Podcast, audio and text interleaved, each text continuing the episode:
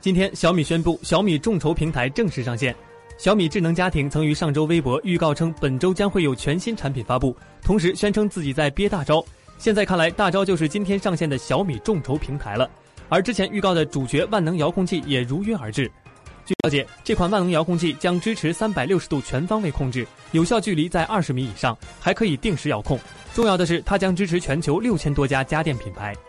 根据小米的描述，小米众筹平台和其他众筹平台相比，并没有什么特别的地方。